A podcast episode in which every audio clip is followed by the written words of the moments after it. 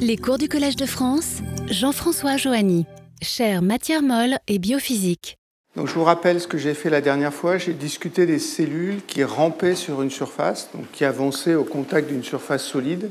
Je l'ai fait de deux façons. J'ai commencé par discuter les rôles respectifs de la contractilité, qui est la contractilité du squelette d'actine, du cytosquelette d'actine qui est induite par les moteurs moléculaires. Et puis après, j'ai commencé à discuter la forme des cellules qui avancent sur un substrat. Alors ce que je vais faire aujourd'hui, c'est deux choses. Continuer à discuter la forme des cellules qui avancent sur un substrat, et puis après, je vais discuter la consommation d'énergie au cours du mouvement. Avant ça, il y a une question qui m'a été euh, posée la dernière fois alors par Martine Benamar, qui m'a dit qu'elle ne pouvait pas venir aujourd'hui, sur l'origine de ce modèle de champ de phase que j'ai commencé à discuter la dernière fois. Alors, c'est des modèles qui ont été inventés pour discuter la croissance cristalline. Et l'article le plus ancien que j'ai trouvé, il date de Collins et Levin, fils B, 81, 31, 31, 6119. Donc c'est dans un domaine de la physique qui est assez différent, qui est, ce, qui est ce domaine de la croissance cristalline que les gens ont inventé cette méthode-là. Il y a un deuxième article qui est paru l'année d'après, qui a été écrit par Jim Langer, qui est vraiment un des très grands pontes de la croissance cristalline aux États-Unis. Il s'avère que Herbert Levin, qui était un des deux auteurs de ce premier article, est l'auteur principal de l'article que j'ai commencé à discuter la dernière fois sur la croissance cristalline. Donc c'est quelqu'un qui est passé de la croissance cristalline à la motilité cellulaire. je vous rappelle ce que j'ai dit là-dessus la dernière fois. Le champ de phase, c'est juste un champ fictif qui prend une valeur 1 à l'intérieur de la cellule et une valeur 0 à l'extérieur de la cellule. Donc l'intérieur de la cellule, c'est toute la région où le champ de phase est égal à 1. Et puis, parce que ça facilite les calculs numériques, au lieu de prendre une transition très très violente, on prend une transition avec une largeur qui est petite, que j'avais appelée epsilon, entre la région où phi égale 1 et la région où phi est égal à 0. Je vous avais aussi montré qu'on peut attacher à ce champ de phase une énergie libre, fictive aussi, puisqu'elle n'a pas, pas, vraiment de rôle physique, et qu'à partir de cette énergie libre, on peut calculer des forces qui interagissent sur la surface. Je vous, avais calculé, le rôle de la tension de surface explicitement, et je vous avais dit qu'on pouvait, pouvait, faire ça aussi en modifiant un peu l'énergie, ce que je n'ai pas fait, pour les énergies de courbure de l'interface.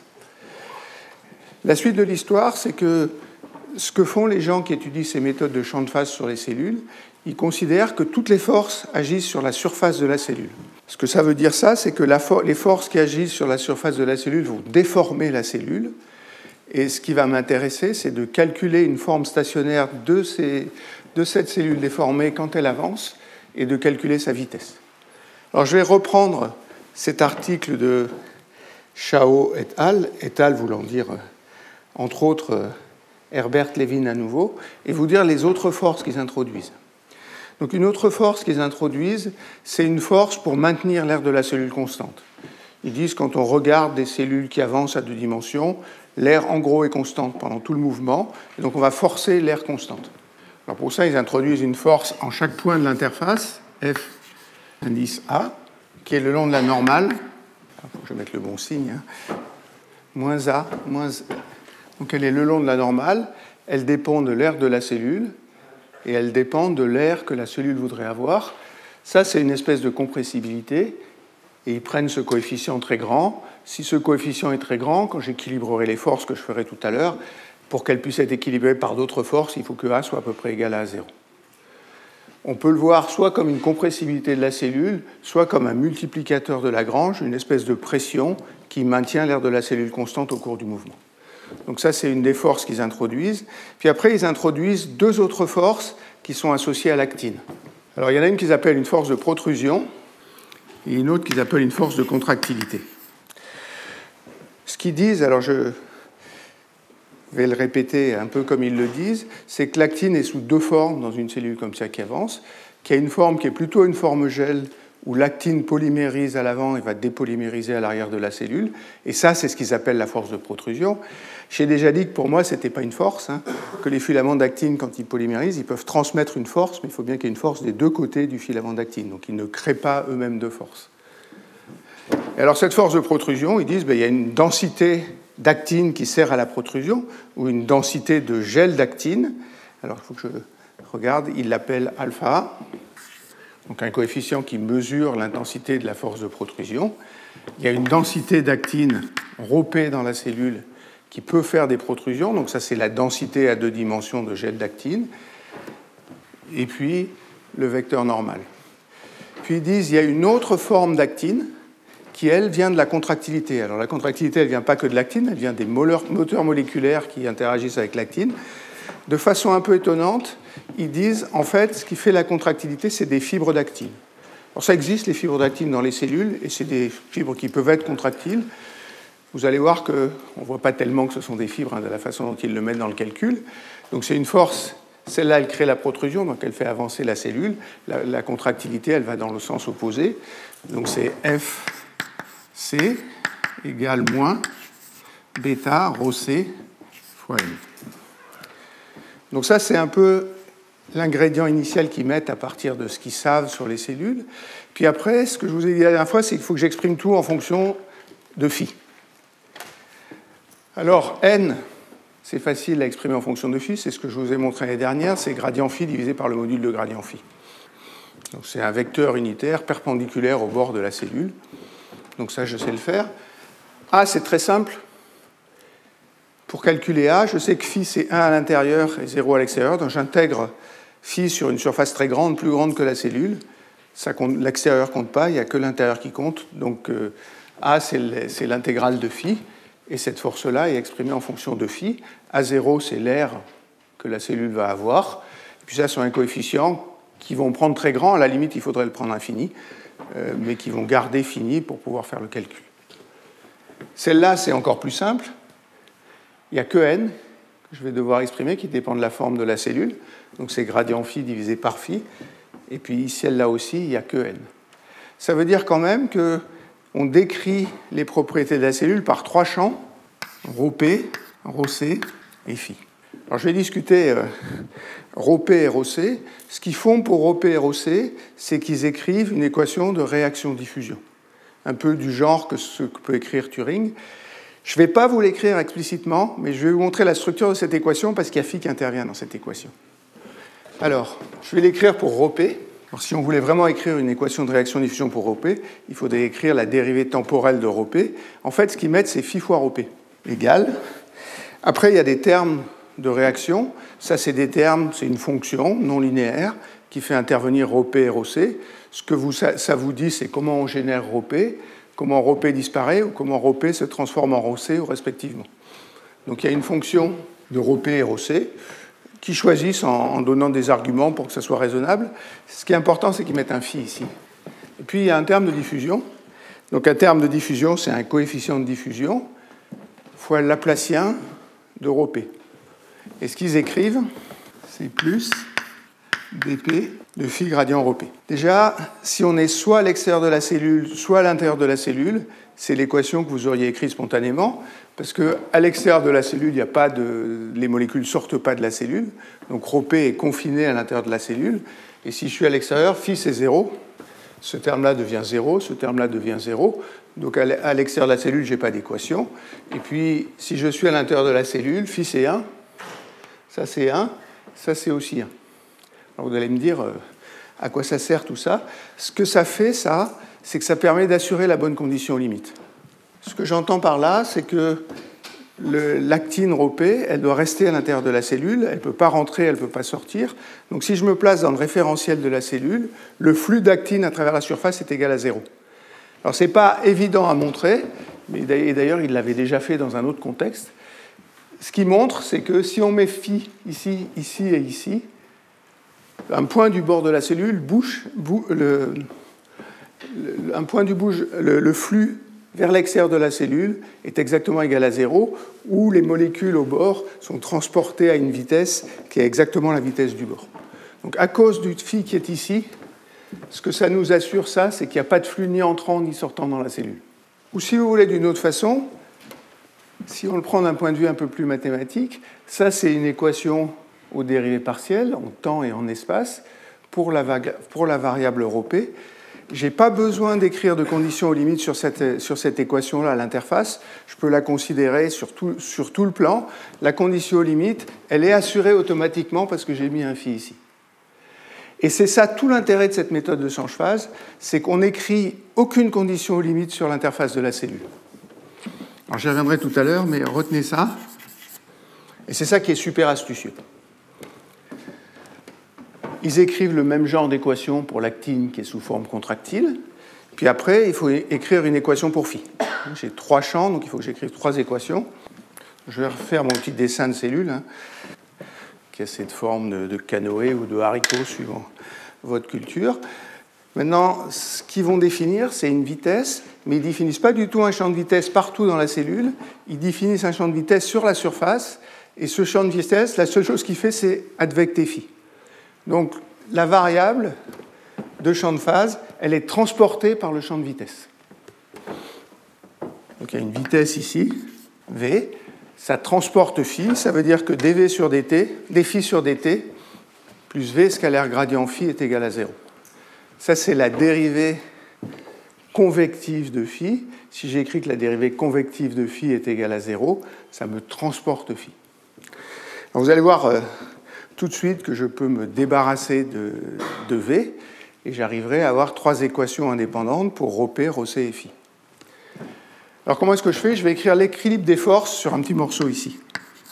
Donc un équilibre local des forces sur le bord de la cellule, et c'est pas vraiment le bord, hein, c'est le bord de la surface projetée. je vais faire ça comme j'ai fait jusque-là. L'équilibre des forces, il n'y a pas d'inertie, donc c'est la somme de toutes les forces est égale à 0. Alors je vais écrire que F1 plus Fp plus Fc, ça c'est les trois forces qui sont ici. Après j'ai la force de tension de surface dont je vous ai parlé la dernière fois, donc plus F gamma. Ils mettent une force de courbure sur la surface aussi, qui pénalise les configurations couplées de la surface, donc plus F courbure. Et puis mettent une force de friction.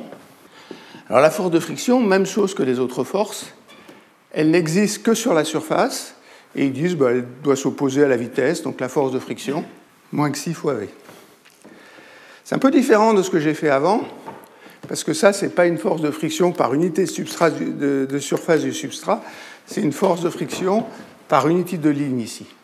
Je reviendrai tout à l'heure là-dessus et j'essaierai de vous montrer comment ça pourrait avoir un sens.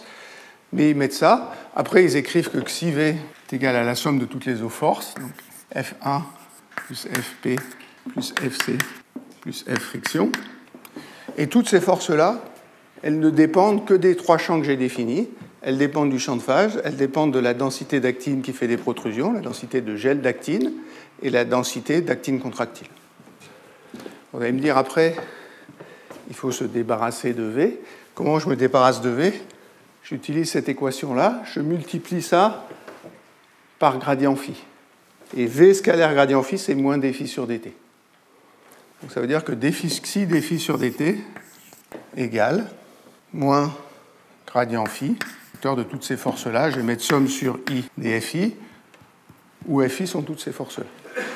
Et ça, ça me donne une troisième équation indépendante pour phi, alors que j'en ai déjà des A2, qui sont mes équations de réaction-diffusion pour ρP et ρC. Une fois qu'on a fait ça, on résout le problème numériquement. Donc on résout ce système de trois équations à trois inconnus numériquement. Il n'y a pas de condition sur la surface, donc on le résout. La seule chose qu'on a besoin de faire, c'est de prendre quelque chose qui est plus grand que la cellule. On part d'une forme, un cercle par exemple, vous allez voir que c'est souvent d'un cercle qui partent. On donne phi égale à l'intérieur du cercle, on met phi égale 0 à l'extérieur du cercle. Après, on branche les forces actives qui sont la protrusion et puis la contractilité, et on regarde comment la forme évolue au cours du temps. Et ça, il n'y a pas d'autre solution que de le faire de façon numérique. Alors je vais vous montrer ça. J'ai deux autres façons de faire que je vais discuter, et puis après je reviendrai sur un peu les hypothèses qui sont cachées là derrière, ce qui a un sens et ce qui, pour moi, un sens qui est un peu plus compliqué à comprendre. Donc si je regarde ça, la première image, c'est en fonction du temps. Donc au départ, la cellule est un cercle. Quand c'est rouge, phi est égal à 1. Quand c'est violet comme ça, phi est égal à 0. Et puis vous voyez qu'il y a une interface. Donc comment est-ce qu'ils ont fait pour l'interface? Ils ont considéré au départ qu'il n'y avait pas de force de protrusion, pas de contractilité. Donc il n'y a pas de force qui pousse la cellule à bouger. Et ils calculent l'interface comme il y aurait pour une séparation de phase classique. Donc ça, ils peuvent le calculer analytiquement s'ils veulent. Ils partent de cette forme-là. Ils introduisent les forces actives qui sont alpha et bêta ici, et puis ils regardent comment évolue phi, rho c et rho p, et la seule chose qui les intéresse, c'est phi dans un premier temps. Donc on part de t égale 0 ici, la cellule se déforme petit à petit, et elle prend une forme qui n'est pas très différente des formes que je dessine qualitativement ici.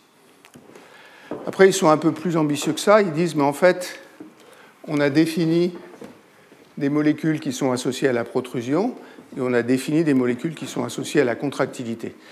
Si vous vous rappelez du mécanisme d'Abercrombie que je vous ai décrit la dernière fois, la protrusion, elle se fait à l'avant, la contractilité, elle se fait à l'arrière. Donc sur cette image-là, quand c'est bleu, ça veut dire qu'il y en a très peu, ça c'est les molécules de protrusion.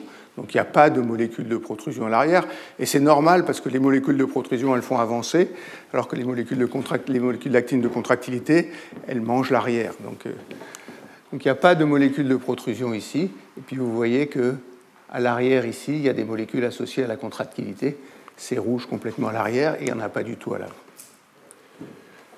Donc c'est assez qualitatif hein, à ce point-là, mais ça nous fait des formes d'une cellule qui avance, et ils arrivent à calculer la vitesse de la cellule, et qu'on pourrait comparer avec des résultats expérimentaux.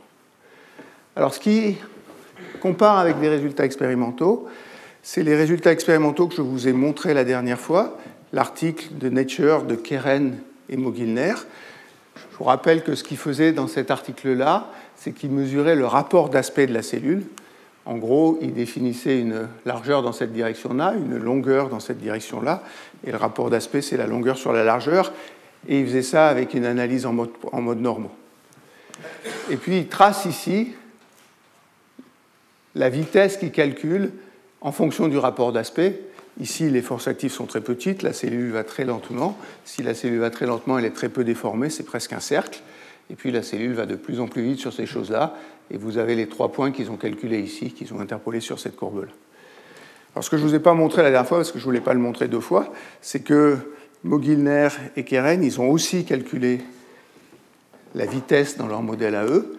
Et voilà la vitesse calculée par Mogilner et Keren vous, que le, voyez que le travail expérimental a été sérieux parce qu'il y a un nombre de points absolument incroyable sur cette courbe-là.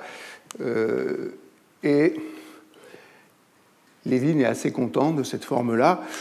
Moi, j'ai tendance à penser qu'il y a un peu des points partout, et ce n'est pas très clair pour moi. Enfin, peut-être en faisant une analyse statistique super poussée, on arrivera à montrer que cette forme-là est meilleure que celle-là, mais c'est même pas clair pour moi non plus. Alors, euh, il y, a au moins ces deux paramètres-là.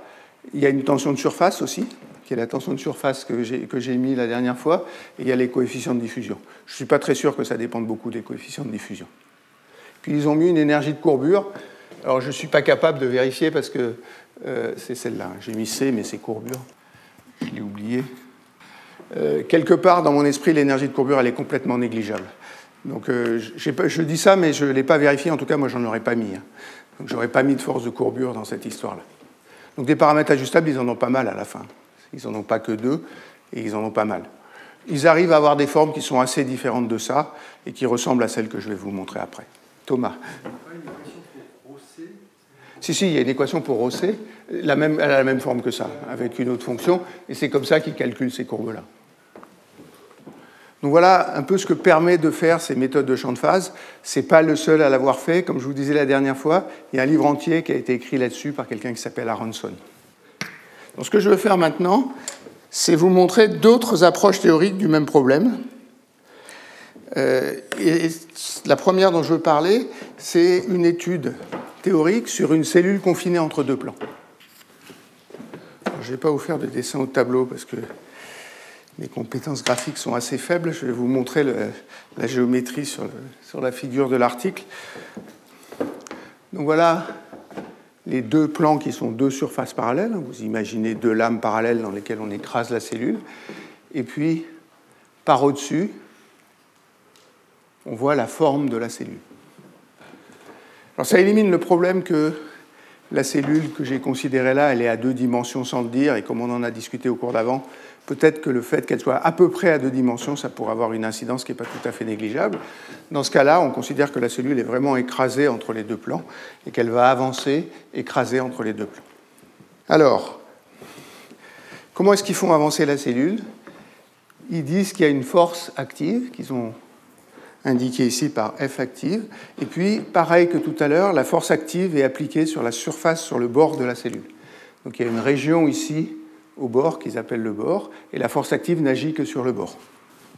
Alors je n'ai pas indiqué qui avait fait ça. Ça c'est un travail théorique qui a été fait par Ido Lavi. Euh, Ido Lavi, il a travaillé avec deux personnes qui sont co-auteurs de, cet, article dont j'ai parlé plusieurs fois.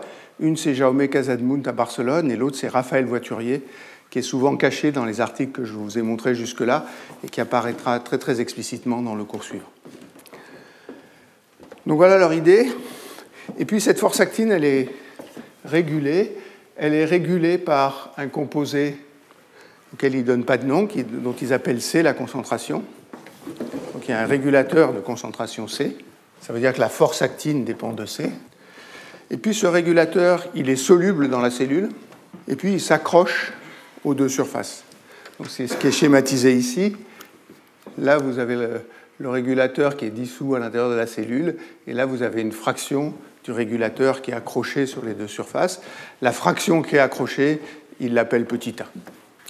Ils introduisent cette quantité, en fait elle joue aucun rôle, ils arrivent à l'absorber dans un autre paramètre. Il ne faut pas que a soit égal à 0, c'est la seule chose dont on a besoin. Tout le reste qualitativement ne dépend pas de cette valeur de a. Alors après il faut écrire deux types de, d'équation, il faut écrire un équilibre des forces dans la cellule. Ce qu'ils font, c'est très simple. Ils considèrent que le cytoplasme est un fluide et que la viscosité est négligeable. C'est-à-dire que la seule chose qu'il y a, c'est une mobilité à l'intérieur de la cellule ou un coefficient de friction à l'intérieur de la cellule. Donc ils vont écrire que moins gradient P égale xi V, où xi c'est un coefficient de friction, cette fois, ce n'est pas un coefficient de friction par unité de ligne, c'est un vrai coefficient de friction, c'est la friction sur les surfaces. On peut faire un modèle de Poiseuil et vous aurez une valeur de ce coefficient de friction en fonction de la viscosité. Il n'y a pas besoin de faire ça. Et on va utiliser ce xi-là comme, comme un paramètre du problème. Il considère que le cytoplasme est incompressible, ça veut dire que la divergence de la vitesse est égale à zéro. Puis après, il faut écrire la condition aux limites sur la force au bord. En gros, si j'ai un problème à deux dimensions sans force active, il y a une pression à l'extérieur, il y a une pression externe à l'extérieur, et la condition limite, c'est la loi de Laplace, c'est que la différence de pression entre l'intérieur et l'extérieur, c'est la tension de surface divisée par la courbure. Donc on va écrire que P, je vais mettre P0, hein, où P0 c'est la, c'est la pression externe, plus gamma fois H, gamma fois la courbure. Et puis il faut rajouter la force active, donc la force active, elle va être le long de la normale. donc il rajoute la force active ici. La force active va pousser l'interface. Donc c'est P plus F actif. Ils prennent une normalisation où la force active elle est définie sur toute l'épaisseur. Donc si je veux écrire une équation locale, il faut qu'ici que je mette F active divisé par H. Donc le seul endroit où intervient l'activité qui va créer le mouvement, c'est à cet endroit-là. Il y a une force en plus de la pression qui pousse vers l'extérieur et qui fait avancer la cellule. Puis après, ils écrivent des équations de conservation pour le régulateur. Alors il y a une équation de diffusion-convection, donc dc sur dt, plus un terme de convection, plus v scalaire gradient c. Alors je ne mets pas divergence de cv parce que la divergence de v est égale à 0, donc c'est vraiment le flux, ça. Hein. Mais si on revient à, euh, à ce dessin-là, il y a une partie des molécules qui est accrochée à la paroi. Celles-là, elles diffusent, mais elles ne sont pas transportées par l'écoulement. Donc il y, a, un facteur 1 A ici. Et puis après, les molécules diffusent. Donc plus égale des gradients carrés C. Ça, c'est l'équation de conservation en volume il faut écrire une équation à la surface. L'équation à la surface est la même que celle que je discutais tout à l'heure, c'est-à-dire qu'il n'y a pas de flux qui rentre et qui sort de la cellule. Alors le flux au bord, c'est moins d gradient C. Ça, c'est le flux diffusif. Il y a un flux convectif qui est plus 1 moins A CV. Ça, c'est le flux, le flux convectif. Alors, il faut que je mette V scalaire n. Il faut mettre scalaire n à chaque fois. C'est le flux normal qui doit s'annuler. Puis il faut que ça, il faut que ça soit égal à la vitesse de l'interface localement, parce que si ce n'était pas égal à la vitesse de l'interface localement, il y aurait un flux qui sortirait si les molécules ont un flux plus grand, il y aurait un flux qui rentrerait si le flux était plus vite. Donc ça, c'est simplement C. Cette équation, elle ressemble à celle-là, sauf que cette fois, je n'ai pas de champ de phase.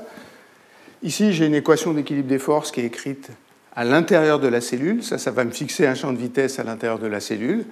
Et puis, j'ai une condition limite avec une force qui agit sur la surface. Et cette force qui agit sur la surface, elle n'est pas très différente de ces forces de protrusion qui sont ici. Alors après, il faut choisir une forme de la force active. il faut que je regarde le signe. C'est moins bêta, donc F active DC. C'est moins bêta, C sur C plus une valeur de saturation. Ça, c'est une forme de Michaelis-Menten. Si C est petit, la force augmente linéairement avec C. Si C devient grand, la force sature et devient constante. Et bêta peut être positif ou négatif. Ils font la chose explicitement avec bêta positif et ils disent que si bêta est négatif, c'est à peu près la même chose. Après, ce qui est intéressant, c'est de regarder les nombres de paramètres sans dimension. C'est-à-dire le nombre de paramètres qu'on va vraiment pouvoir varier dans ce problème-là. Il y en a trois. la première chose, c'est qu'il y a une échelle de concentration, c'est cette concentration de saturation ici, qu'ils appellent CS.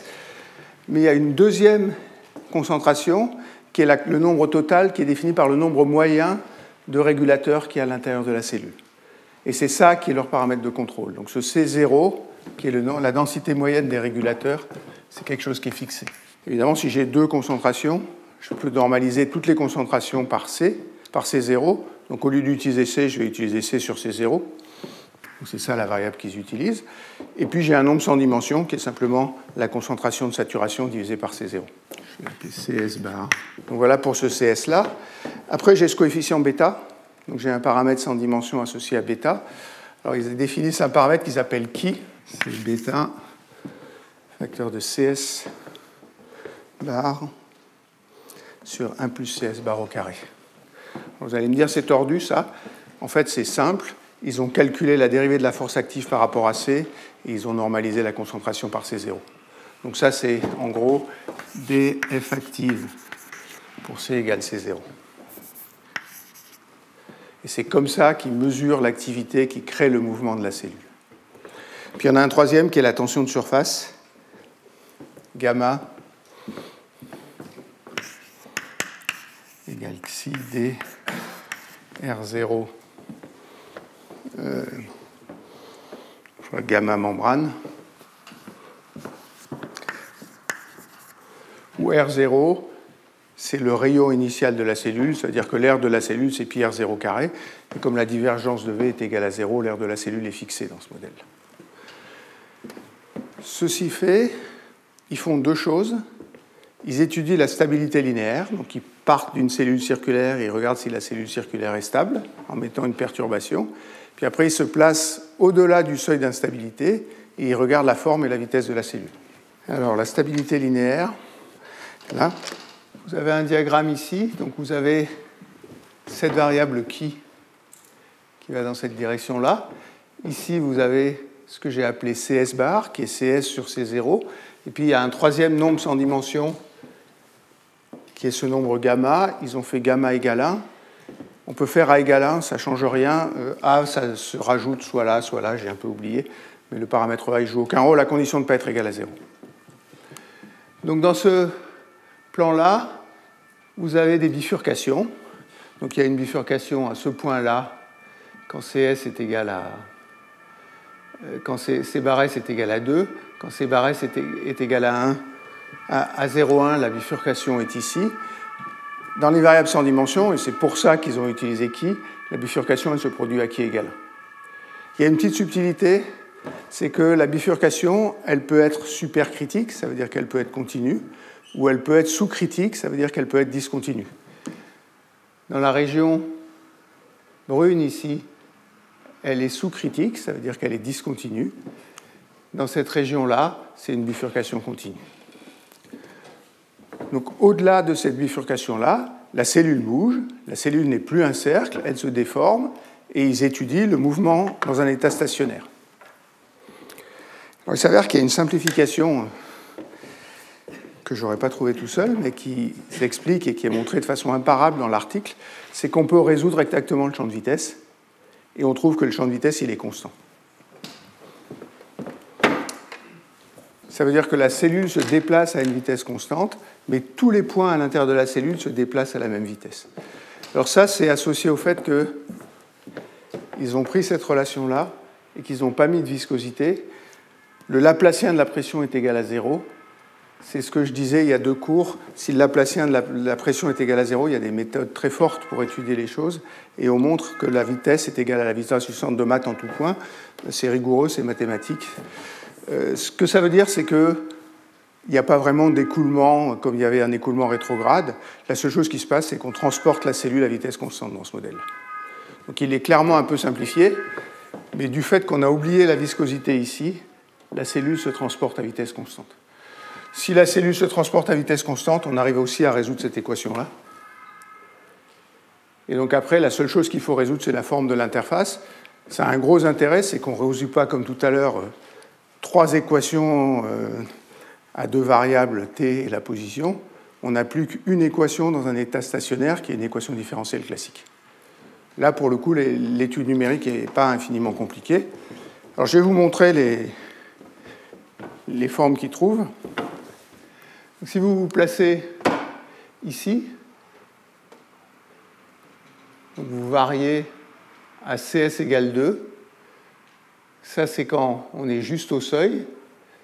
La forme est circulaire et la forme se déforme, la forme change et on arrive à une forme comme ça qui ressemble assez aux formes de kératocytes. Et j'insiste sur le fait que pour le coup, il n'y a pas de calcul numérique très lourd dans ce, dans ce calcul-là. C'est plus subtil donc c'est soit ce, pardon, il y, en a une qui est ici et une qui est là, donc ces deux-là, c'est ces deux points-là, ces deux-là, c'est ces deux points-là. Ça, c'est le point à grande vitesse, ça, c'est le point à petite vitesse. Ici, vous avez celui-là, et puis ici, vous avez celui-là. Donc il y a une forme qui devient plus ou moins une forme, pas tout à fait en canoë comme, comme j'ai dessiné tout à l'heure, mais qui ressemble à des formes de cellules. C'est plus subtil si vous prenez des faibles valeurs de CS. Parce que si vous vous placez à ce point-là et que vous tracez une verticale, la courbe revient sur elle-même et il y a deux vitesses possibles. Du fait que la bifurcation est différente, on a deux états possibles de la cellule. Donc, tant qu'on est à faible vitesse, on a une seule forme, et puis on a deux formes possibles si on, si on, augmente l'activité. Euh, et, pour, a priori, on n'a pas de critère de choix. Quelle est la vitesse qui va être choisie pour un, ensemble de paramètres donnés? Donc, à part cette subtilité-là, on a une théorie qui est relativement simple. Il y a quand même un truc qui n'est pas tout à fait simple à comprendre, c'est quand est-ce qu'on a le droit d'écrire que la force active agit uniquement sur l'interface? Le cytosquelette qui est actif, il est à l'intérieur de la cellule. La polymérisation, comme je disais, ce n'est pas vraiment une force. Donc, moyennant cette hypothèse-là, on arrive à, retrouver des formes qui ressemblent aux formes cellulaires. Alors, ce que je veux faire, c'est, avant de rediscuter tout ça, c'est vous montrer une troisième approche théorique qui est... Oui, Pierre. donc j'ai une, troisième, une troisième approche qui est complètement différente et qui est encore plus générale que ces deux-là. Ça, c'est un article de quelqu'un, je vais appeler ça trois arguments de symétrie. Euh, c'est un article de deux Japonais pour qui j'ai beaucoup d'estime, qui s'appelle Takao Ota, qui est un théoricien, et l'autre c'est un expérimentateur qui s'appelle Masaki Sano, qui est un ancien, quelqu'un qui a travaillé avec Albert Lipschaber pendant assez longtemps. Eux, ils s'inquiètent même pas trop de savoir ce qui se passe à l'intérieur de la cellule. Ce qu'ils veulent, c'est donner des arguments très très généraux qui pourraient conduire à la forme de la cellule. Et leurs arguments très très généraux, comme vous allez voir, c'est uniquement des arguments de symétrie.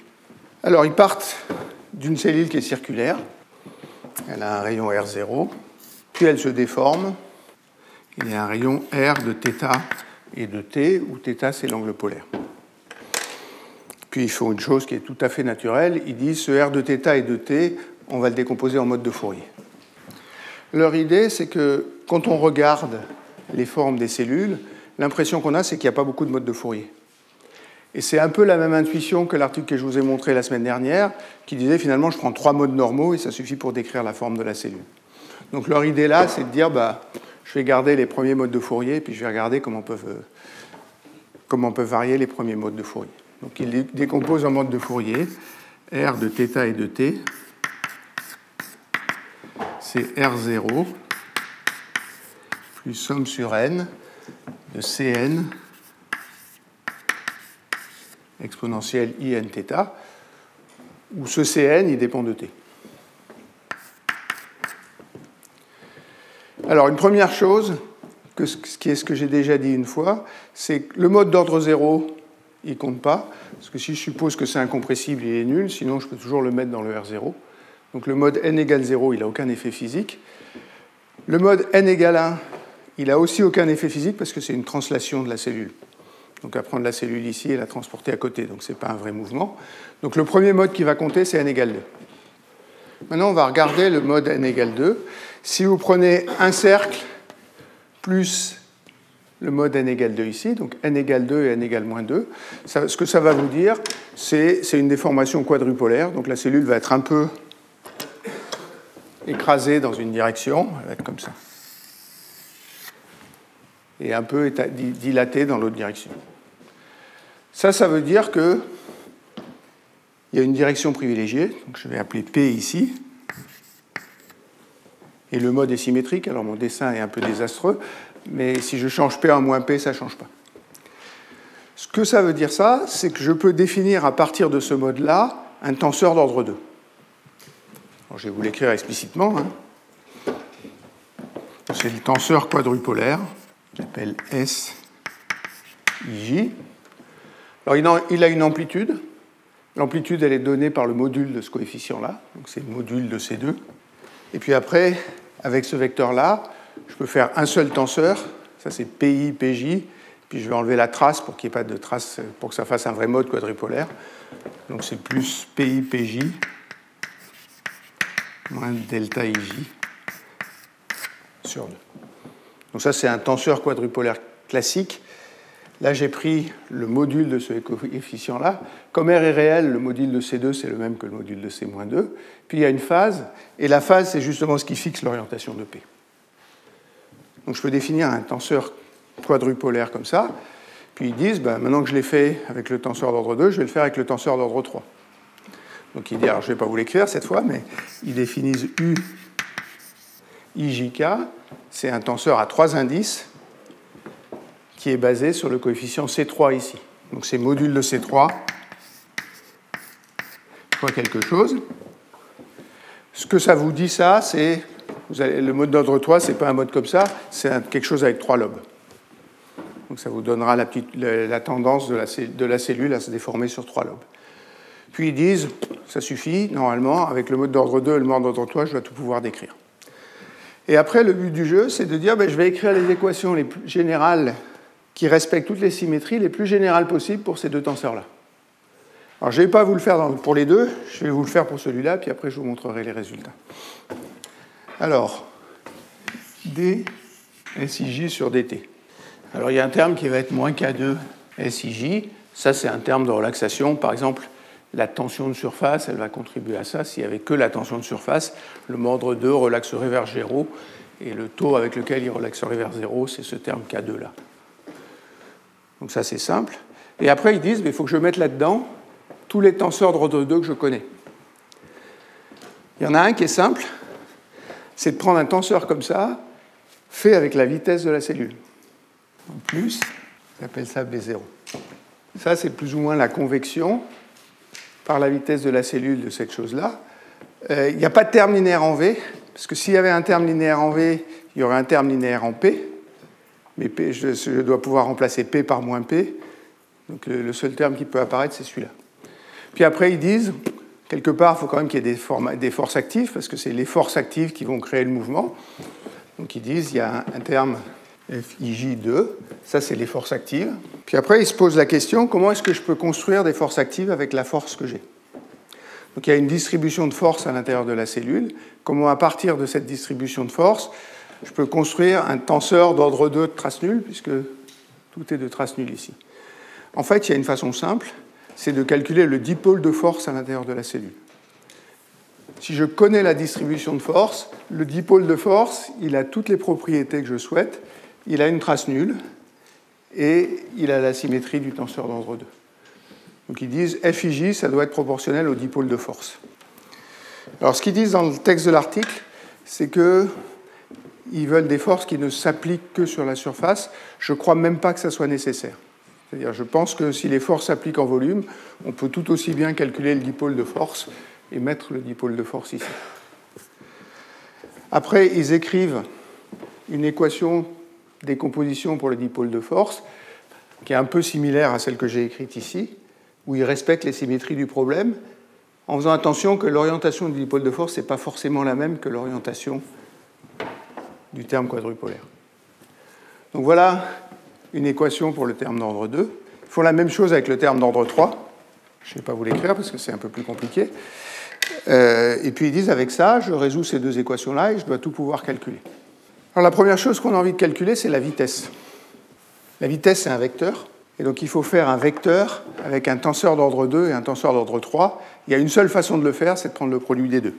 C'est-à-dire que la vitesse V, elle est forcément du type somme sur J et K de U IJK fois S, pardon, c'est SJK. Ça, c'est le seul vecteur que je peux faire avec un tenseur d'ordre 2 et un tenseur d'ordre 3. Et puis il y a un coefficient, euh, je ne sais pas comment il l'appelle, gamma. Et puis il résolve ces tenseurs-là. Il ressomme le tenseur d'ordre 2 et le tenseur d'ordre 3. Ça, c'est la même chose que l'analyse en mode normaux de Mogilner. Et il retrouve la forme de la cellule. En fait, le terme qui compte pour la forme de la cellule, c'est celui-là. Et le terme équivalent dans l'équation d'ordre 3. Donc il y a un terme en VI, VJ, VK qui a un coefficient qu'ils appellent D0. Et ils cherchent les formes possibles. Et ils trouvent en gros qu'il y a deux formes possibles. Ils trouvent cette forme-là, qui ressemble beaucoup à ma forme de canoë que, je vous dessine depuis le début. Et puis ils trouvent cette forme-là. Et comme c'est des grands optimistes, ils disent ben, ça, ça correspond bien aux deux modèles de motilité que les gens étudient. Ça, ça ressemble à un kératocyte. Et ça, ça ressemble à l'amide dictyostelium. Ils jouent même un peu plus ils mettent du bruit, et ils mettent du bruit dans ce coefficient-là. Et quand ils mettent du bruit dans ce coefficient-là, ils peuvent regarder le mouvement d'une cellule qui au départ ressemble à celle-là, un peu moins, le coefficient d'ordre 3 est un peu moins grand, et ils voient des mouvements comme ça, où la cellule se retourne, repart, etc., dont ils disent ça, ça ressemble beaucoup au, au mouvement de Dicty.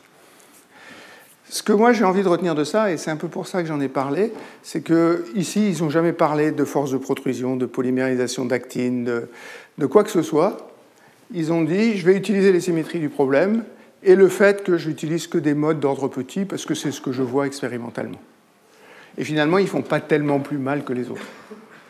Ce que j'en déduis, à contrario, c'est qu'il est assez peu probable qu'à partir des formes des cellules, on peut remonter aux paramètres du cytosquelette, à la polymérisation et à l'activité. Donc voilà un peu ce que j'ai trouvé sur, les formes de cellules. Ce que je veux faire, c'est juste une discussion rapide des problèmes que je vois avec ça. Un des problèmes que je vois, c'est qu'on est très loin de ce qu'on sait avec la biologie dans ces choses-là. C'est-à-dire que les gens utilisent un peu leur intuition et n'essayent pas trop de ramener ça à ce qu'on sait en biologie. Euh, et chacun fait un peu l'hypothèse qui, lui paraît, euh, raisonnable. Une deuxième question, c'est que tous ces travaux sont faits à deux dimensions. On a déjà eu cette discussion quand, on a fait, quand j'ai discuté les fragments. C'est vrai que les cellules ont l'air assez plates et que quand on mesure l'épaisseur dans un kératocyte, à part si on va regarder ce qui se passe exactement au bout, on a l'impression que c'est bien plat. Euh, ce qui a été dit était vrai, c'est-à-dire que s'il y a une toute petite perturbation, elle pourrait se propager et, donner des effets qui pourraient être importants. Donc on n'est pas très sûr de pouvoir faire ça. Il y a très peu de travaux à trois dimensions. Euh, le dénommé Ido Lavi, dont j'ai parlé tout à l'heure, dans sa thèse, a un calcul sur la motilité d'une cellule à trois dimensions. C'est beaucoup, beaucoup plus compliqué. C'est-à-dire qu'il a des méthodes numériques qui sont très, très sophistiquées pour faire ça. Après, une autre chose qui me choque, moi, c'est cette histoire de force de polymérisation sur la surface. Est-ce qu'on a un moyen de justifier le fait que la polymérisation serait une force? Je me suis un peu pris la tête là-dessus. Je vais vous en proposer un dans un cas précis. je vais revenir au problème de champ de phase. Pour la question du champ de phase, la seule chose qu'on a étudiée, c'était l'interface à la fin. Et puis ce que je vous ai dit, c'est qu'il y a une force de friction par unité de ligne de l'interface. J'ai écrit F friction égale moins que 6 fois V. Alors c'est ce qu'on a envie d'écrire, hein, parce qu'on a envie d'écrire que la friction est proportionnelle à la vitesse et dans la direction opposée. Sauf que ça, c'est une friction par unité de ligne. La seule façon que j'ai trouvée, c'est de dire ce qu'on sait, c'est que la friction, c'est la friction sur l'actine, et c'est relié à ce que j'avais appelé l'écoulement rétrograde. Ceci dit, si l'écoulement rétrograde est localisé au tout voisinage de la surface, c'est-à-dire que ma longueur de pénétration de l'écoulement que j'appelais lambda est toute petite, on pourrait dire finalement la surface, ce n'est pas l'épaisseur de la membrane, c'est l'épaisseur de la région où il y a l'écoulement rétrograde. Donc ça, moi j'aurais envie de l'écrire F friction égale moins que si, mais à deux dimensions, fois la largeur sur laquelle il y a l'écoulement rétrograde, fois la vitesse. Et la friction à deux dimensions, c'est quelque chose que je connais, je sais, je vous ai montré un modèle de calcul de la friction à deux dimensions. Qui plus est, maintenant, si je regarde la vitesse sur la paroi, elle a deux composantes. Il y a la polymérisation ou la dépolymérisation, et puis il y a la vitesse de l'actine. Donc ce V-là, V actine, plus la vitesse de polymérisation. La vitesse de polymérisation, elle est toujours perpendiculaire à la surface, donc c'est le long de la normale. Ce terme-là, c'est exactement le terme de friction que j'avais écrit pour l'écoulement rétrograde. Donc ce terme-là, on en comprend bien l'origine physique. Il n'y a pas de friction associée à la polymérisation. Alors j'appelle ça de la polymérisation, ça peut être de la dépolymérisation que je peux considérer comme de la polymérisation négative. Mais là, j'ai rajouté une force, Vp fois n, qui en fait n'existe pas parce qu'il n'y a pas de friction associée à la dépolymérisation. Ceci dit, ce terme-là, quand j'ai écrit mon équilibre des forces, je vais écrire xi 2d lambda facteur de V égale, j'avais tout un tas de forces, plus Fc plus Fp. Je pourrais supprimer ce terme-là en disant que c'est simplement xi 2d lambda fois Vpn. Donc ce qu'ils appellent la force de polymérisation, c'est simplement le coefficient de friction fois la vitesse de polymérisation le long de la normale. Donc je pourrais ne pas écrire ces deux-là, faire passer ce terme-là de l'autre côté, et j'aurai l'équilibre des forces. Euh, je ne sais pas si c'est ça qu'ils ont derrière la tête. En tout cas, moi, ça me résout deux problèmes. C'est que ça me donne vraiment un mécanisme de polymérisation et de dépolymérisation, et il n'y a pas cette force associée à la polymérisation. Par contre, il y a une contrainte, c'est que la polymérisation, elle doit maintenir la cellule dans un état stationnaire. C'est-à-dire que si je somme la polarisation sur tout le bord, ça, ça doit être égal à zéro, parce qu'à chaque instant, la polymérisation, on ne peut pas rajouter et pas enlever de matériaux, parce que j'ai considéré que la masse était constante. Euh, je ne sais pas si c'est vrai avec les forces qui sont écrites là. Donc si j'interprète ces forces comme la friction appliquée à la vitesse de polymérisation, je ne sais pas si cette contrainte-là est bien vérifiée. Et peut-être c'est quelque chose qu'il faudrait vérifier explicitement. Euh, ces problèmes-là n'existent pas avec la dernière approche, hein, puisque j'ai écrit que des choses qui étaient macroscopiques. Ceci dit, là, je ne vous ai absolument pas dit d'où venait ce, ce terme FIJ ici. Et donc ici, on a un problème plutôt d'interprétation microscopique des coefficients. Celui-là aussi n'est pas, pour moi, très transparent. Euh, il s'avère que c'est lui qui change la forme. Donc voilà où j'en suis avec ces, avec ces approches de, de, calcul de forme de cellules. Les gens savent faire des choses. On a des approches mathématiques qui sont assez performantes. Comment on relie ça directement aux résultats expérimentaux est beaucoup moins transparent pour moi voilà ce que je voulais dire sur ce problème-là. Ce que je veux faire dans la, fin du cours, c'est changer complètement de problème et discuter la consommation d'énergie par les cellules qui, avancent. Alors j'ai appelé ça efficacité du mouvement cellulaire. C'est grand 4. Alors je ne connais pas beaucoup d'articles sur le sujet. Il s'avère que j'ai un peu travaillé là-dessus avec deux mathématiciens impliqués qui s'appellent Pierre Réchaud et Lev Truskinowski en 2014. Alors vous allez voir que pas anodin que ce soit des mathématiciens, parce que le modèle est assez mathématique, mais au moins il pose bien le problème et il permet de montrer un certain nombre de choses. Alors le modèle qui est un modèle qu'eux, ils ont utilisé très très en détail avant, c'est un modèle à une dimension de la motilité cellulaire. Je vais faire un dessin de ma cellule à une dimension. Elle est sur un substrat, elle a une longueur L, et ce L-là va être supposé comme constant il y a une viscosité état, il y a une friction, que je vais appeler xi, c'est-à-dire qu'il y a une force de friction sur le substrat qui est moins que v.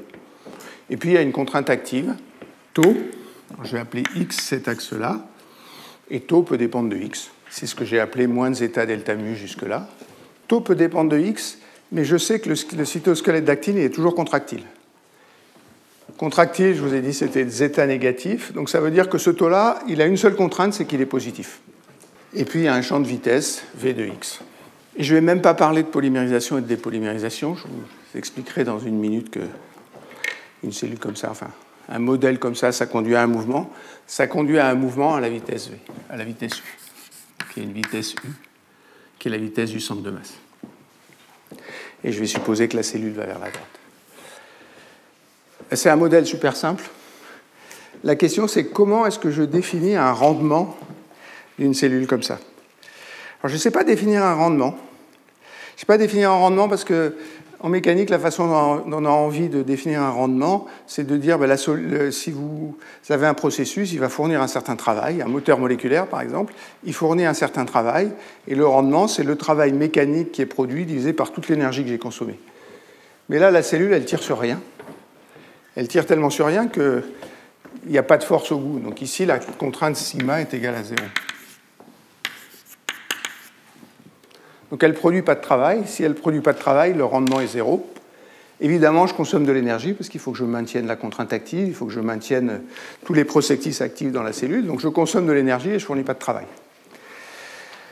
Euh, alors il y a une méthode que mes deux collègues ici connaissaient, qui a été définie alors, par monsieur, qui est un monsieur qui est un monsieur extrêmement connu et intéressant, qui est un mathématicien appliqué de Cambridge, qui s'appelle Lighthill. Euh, c'est un monsieur qui avait la chaire de Newton, donc un, monsieur assez prestigieux, et qui a écrit des livres extrêmement pédagogiques, par exemple sur les, les, transformés de Fourier. Si vous avez enseigné les transformés de Fourier, il y a un petit livre de Lighthill qui est extrêmement bien fait là-dessus. Ce que, alors, ce qu'étudiait ce Lighthill, j'allais dire swimmer, c'est les nageurs. Et quand vous nagez, il y a le même problème parce que il faut, consommer de l'énergie pour avancer. Je sais ce que ça veut dire. J'étais à la piscine hier, je suis sorti épuisé, mais j'avais rien tiré. Donc pareil que la cellule, on consomme de l'énergie, mais on ne fournit pas de travail. Donc ce que définit Light-Hill, c'est ce qu'il appelle la puissance fonctionnelle. Il dit, supposez que j'étudie une cellule comme ça, mais je peux même le faire à deux dimensions, je vais figer la forme, et puis je vais regarder l'énergie que ça me coûterait de tirer la cellule sur le substrat. Donc je prends la forme de la cellule, je la tire avec la même friction sur le substrat, à la même vitesse. Donc a la même forme, même vitesse, même friction. Et ce qu'il appelle la puissance fonctionnelle, c'est simplement xi fois la vitesse U2 fois l'air. Ça, c'est l'énergie que je dissipe en appliquant une force ici qui ne déforme pas la cellule et en considérant que la cellule frotte avec la même friction partout sous son substrat. Donc ça, ça me donne une échelle de puissance auquel je vais pouvoir comparer les énergies dissipées. Alors évidemment, dans mon problème à une dimension, je vais remplacer l'air par la longueur, mais c'est la seule chose que je vais faire. Puis je vais définir une efficacité du mouvement, que je vais appeler grand lambda, alors qui est la puissance fonctionnelle, xi u2, je vais mettre L parce que je vais le faire à une dimension, sur toute l'énergie dissipée. Je vais appeler W point l'énergie dissipée. Le point sur lequel je vais insister, c'est qu'il y a deux énergies dissipées dans ce jeu-là. Il y a une énergie mécanique dissipée, je vais l'appeler active. Ça, c'est ce que je consomme avec la friction et avec la viscosité. Mais il y a aussi une énergie interne, intrinsèque à la cellule, qu'il faut que je maintienne la cellule en vie, autrement la cellule mourrait. Donc je vais mettre un W.0 ici. Et ça, c'est toute l'énergie qui est dissipée par la cellule. Et ce que je veux, c'est comparer ça à ce que ça me coûterait de bloquer la cellule dans sa configuration et de la tirer sur le même substrat. Donc c'est ça, ça l'idée de l'IT. il faut que je vous en dise un tout petit peu plus sur mon modèle à une dimension. Alors il y a une contrainte à l'intérieur de la cellule, sigma. Alors sigma, c'est la contrainte visqueuse, état dv sur dx. Ça, c'est la contrainte d'un fluide. Je considère que le cytosquelette est fluide. Il y a la contrainte active, taux de x. Et puis, il faut que je lui impose d'avoir la même longueur. Donc, je vais rajouter un multiplicateur de Lagrange en termes mathématiques, une pression en termes physiques qui va ramener la taille de la cellule à la longueur L. Donc je mets un terme plus sigma 0 ici. Et puis l'équation du mouvement, c'est d sigma sur dx égale xi Ce que je prétends, c'est que ça, ça suffit pour avoir un objet qui bouge. Ce modèle naïf suffit pour avoir un objet qui bouge à condition que taux de x soit pas symétrique. Donc dès que ce taux de x n'est pas symétrique entre l'avant et l'arrière, j'ai brisé la symétrie. Si la symétrie est brisée, il y a une direction particulière. Le taux de x, c'est un, processus actif, il fournit de l'énergie. Et donc, si c'est actif et qu'il y a une direction privilégiée, le système doit bouger. Donc il y a un mouvement spontané. Après, euh, c'est un exercice très topinal parce que toutes ces équations sont linéaires. Donc on peut les résoudre exactement. C'est un peu lourdingue parce qu'il faut passer par la fonction de Green et écrire des produits de convolution. Mais on peut faire ça. On impose la condition limite ici. On impose que la longueur est constante. Donc ça, ça permet de calculer le champ de vitesse. Après, vous calculez le champ de vitesse ici ou ici. Il doit être égaux parce que la longueur, c'est elle qui est fixée. Et ça, ça donne la vitesse. Donc la seule condition pour qu'il y ait une vitesse spontanée, c'est que taux de x soit pas symétrique. C'est-à-dire que ce ne soit pas un truc qui soit symétrique par rapport au milieu. Alors je ne vais pas vous écrire la formule parce qu'elle est un peu longue à écrire, elle n'a pas un grand intérêt, mais si vous savez ça, vous savez à peu près ce qu'il faut. Est-ce qu'on a... Pardon, il y a encore une autre contrainte. C'est qu'est-ce que c'est taux de x? C'est l'action des moteurs moléculaires.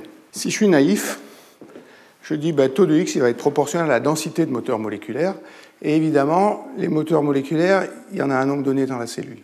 Donc ce qu'il faut que j'impose, c'est que l'intégrale de la densité en moteur moléculaire est constante, ou que l'intégrale de taux est constante, puisque taux de x est proportionnel à la densité. Donc ce que je vais imposer, c'est que la valeur moyenne de taux de x, taux bar, égale 1 sur L, somme de 0 à L, taux de x dx, est constante. Évidemment, si j'autorise la cellule à fabriquer autant de, moteurs moléculaires qu'elle veut, ça va être de plus en plus actif et la vitesse pourra être infinie et le rendement pourra être aussi grand que je veux. Donc il faut que j'impose que ça, c'est constant. Le problème qu'on a étudié, donc euh, résoudre ce problème-là, ils ont écrit plein d'articles sur le sujet, hein, vous pouvez les chercher. Euh, vous, ils, vous, montrent, on peut le résoudre simplement avec la polymérisation, avec la dépolymérisation, enfin tous les cas possibles, ils les ont regardés et ils travaillent très très proprement. Donc après, à partir de là, ça devient un exercice de mathématiques. Euh, ce qu'on voulait voir, nous, c'est est-ce qu'il y a une distribution de taux de x qui est optimale? C'est-à-dire, est-ce que cette efficacité que j'ai définie comme ça, elle est optimale pour une distribution de taux de x?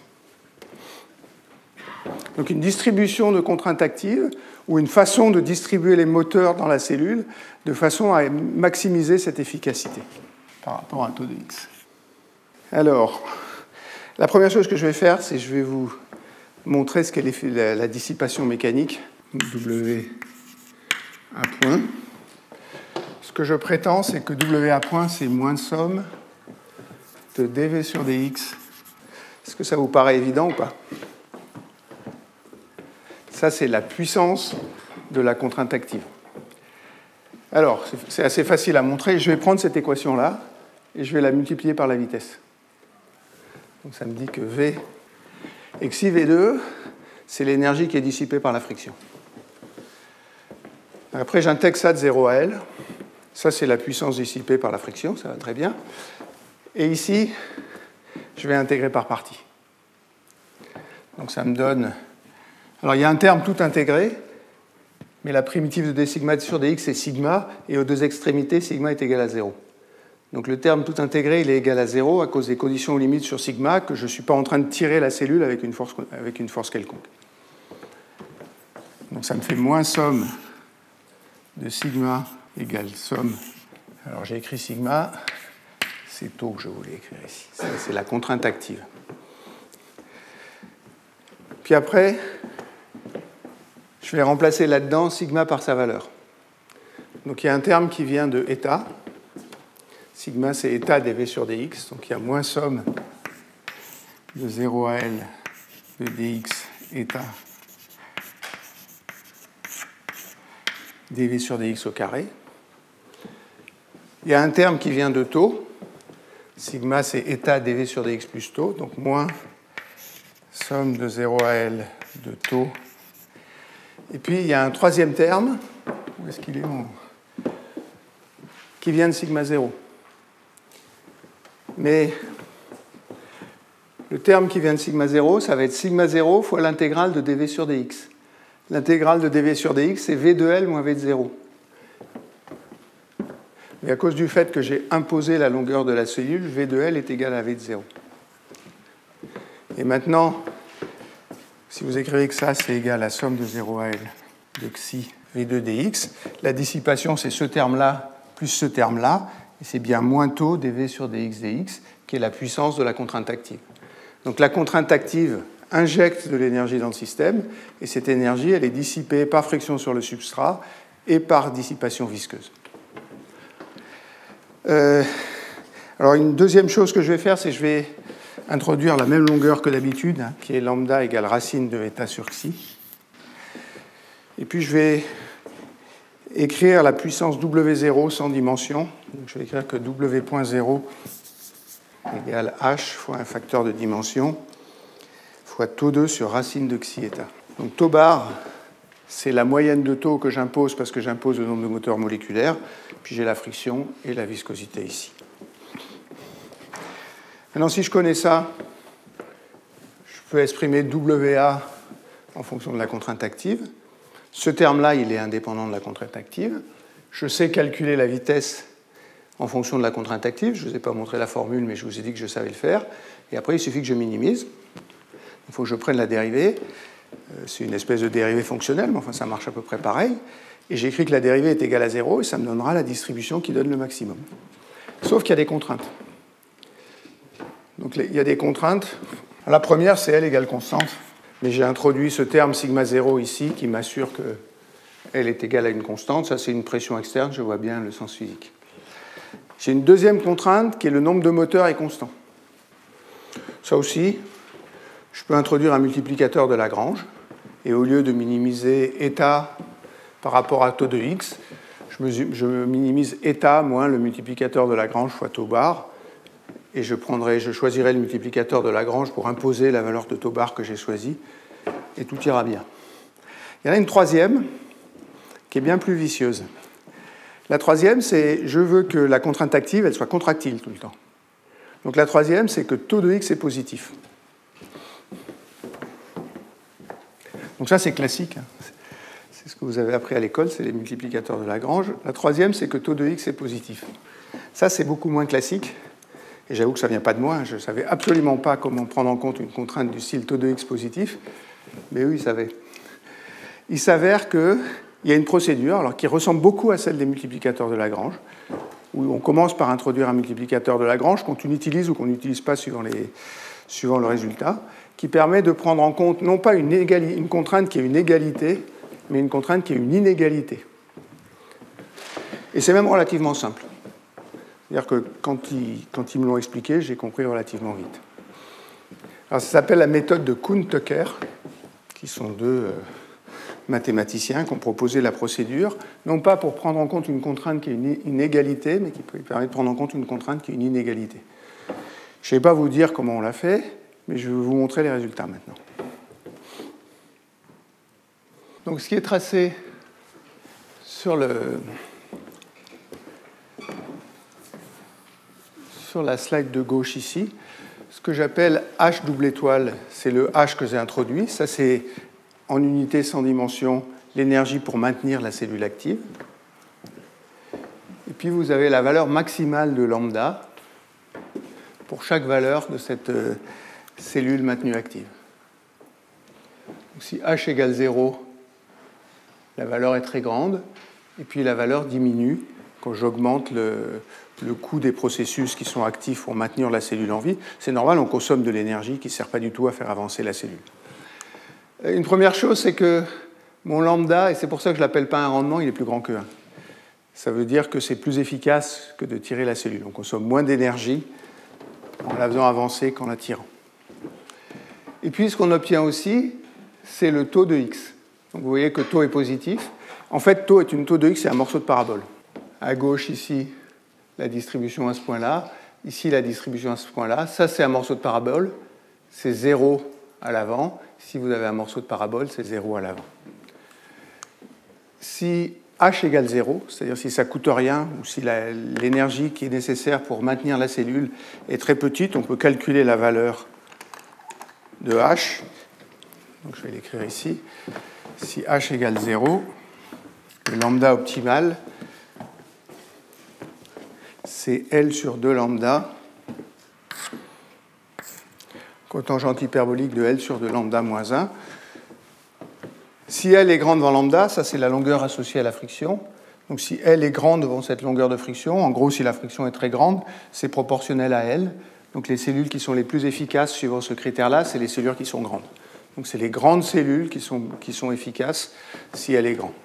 La deuxième limite simple, c'est qu'est-ce qui se passe dans la limite où je suis complètement à droite, c'est-à-dire si H, l'énergie intrinsèque dissipée dans la cellule est très grande. si je suis à droite de ce point-là, vous voyez que la courbe devient de moins en moins large, et si H tend vers l'infini, tous les moteurs sont concentrés à l'arrière. Donc si H est très grand, tous les moteurs sont concentrés à l'arrière.